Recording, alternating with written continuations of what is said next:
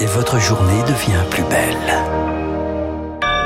Merci d'être avec nous sur Radio Classique. Bienvenue, bon réveil. Il est 6h30.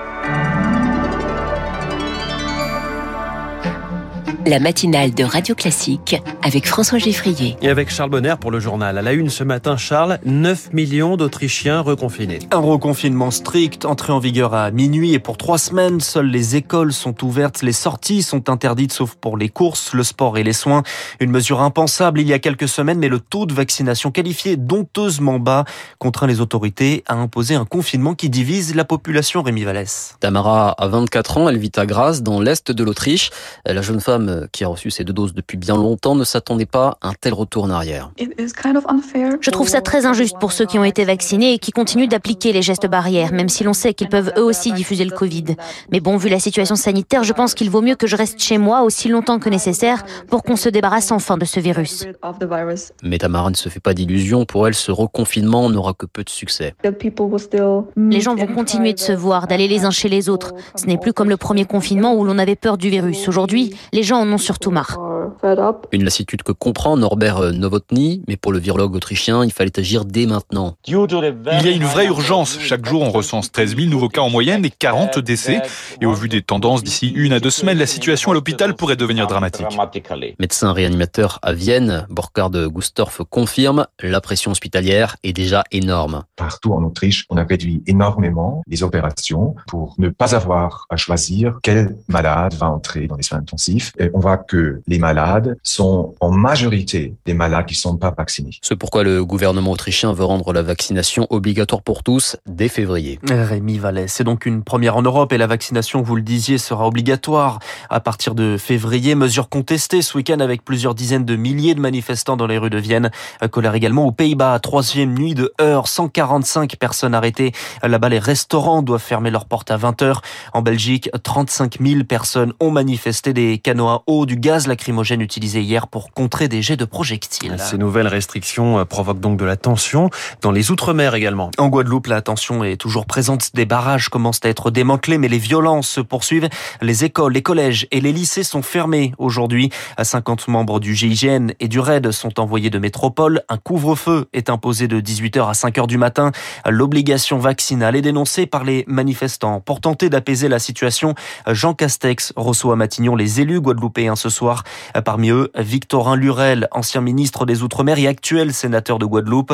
Jusque-là discret, il acceptait de s'exprimer ce matin sur Radio Classique pour dénoncer ces violences. C'est un malaise existentiel et sociétal qui est évident. Aujourd'hui, c'est le prétexte du pass sanitaire qui est dénoncé par une minorité agissante qui a décidé de bloquer. Alors, on profite de cela pour faire un combat anticolonialiste, anti-France, anti-système, pour dire que le pass sanitaire est une dictature euh, sanitaire. Personne n'a le courage de leur dire arrêtez, vous devez vous faire vacciner, que les gens comprennent qu'il s'agit de sauver des vies. On a eu 660 morts en deux mois, en juillet et août. Vivre libre ou mourir, je préfère encore vivre. Propos recueillis par Eric Kioch. Dans l'île voisine de Martinique, un appel à la grève générale est lancé à compter d'aujourd'hui par 17 syndicats. En attendant, face à une cinquième vague qualifiée de fulgurante, le gouvernement cherche la bonne réponse. L'obligation vaccinale pour tous n'est pas encore d'actualité. Le gouvernement mise plutôt sur la troisième dose ouverte au 1er décembre pour les plus de 50 ans.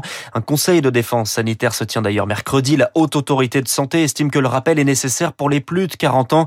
Le gouvernement devrait donc suivre cet avis. Mais pour les autres, eh bien, aucune décision n'est prise à ce stade, mais la généralisation est inéluctable selon le professeur de santé publique Philippe Amouyel. Ça risque d'être une troisième dose euh, de vaccin pour l'ensemble de la population. Les études en vie réelle montrent que euh, dans la plupart des classes d'âge, la baisse d'activité euh, du vaccin intervient après le, sixième mois. Alors, ce qui est intéressant, c'est que l'effet de la troisième dose apparaît beaucoup plus vite qu'avec les deux doses, hein, en moins d'une semaine, voire en quelques jours, ce qui fait que plus on vaccinera de troisième dose le plus rapidement possible, mieux on se protégera pour une éventuelle augmentation des cas qui pourraient survenir en raison de l'augmentation épidémique en Europe.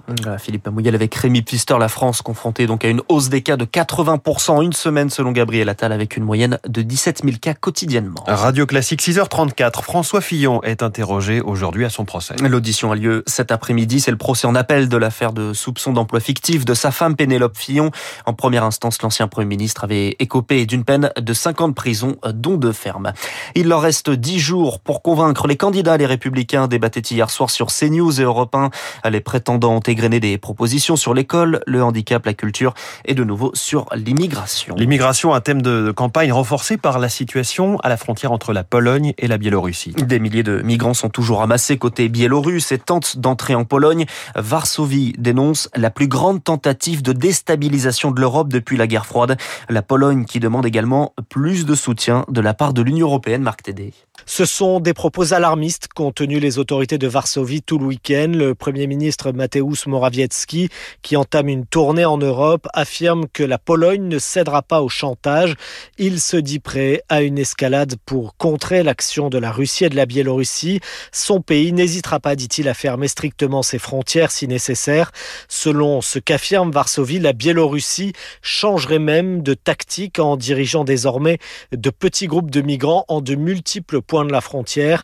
Sur le terrain pourtant côté polonais, les humanitaires locaux nous confirment que le nombre de migrants qui parviennent à la franchir est en nette baisse ces derniers jours. Quant aux autorités biélorusses, elles indiquent avoir déjà rapatrié plus de 400 migrants vers l'Irak et abrité désormais 2000 autres dans un hangar auquel la Croix-Rouge nous confirme avoir accès. Marc Tédé, un drame aux États-Unis, une voiture a percuté une foule rassemblée à Waukesha dans le Wisconsin. Plus de 20 personnes sont blessées la police annonce qu'il y a eu des morts sans en préciser le nombre. Les circonstances du drame sont encore floues à ce stade. La Ligue 1 de football, de nouveau entachée de violence. Le match Lyon-Marseille interrompu hier soir après un jet de bouteille sur le Marseillais euh, Dimitri Payet.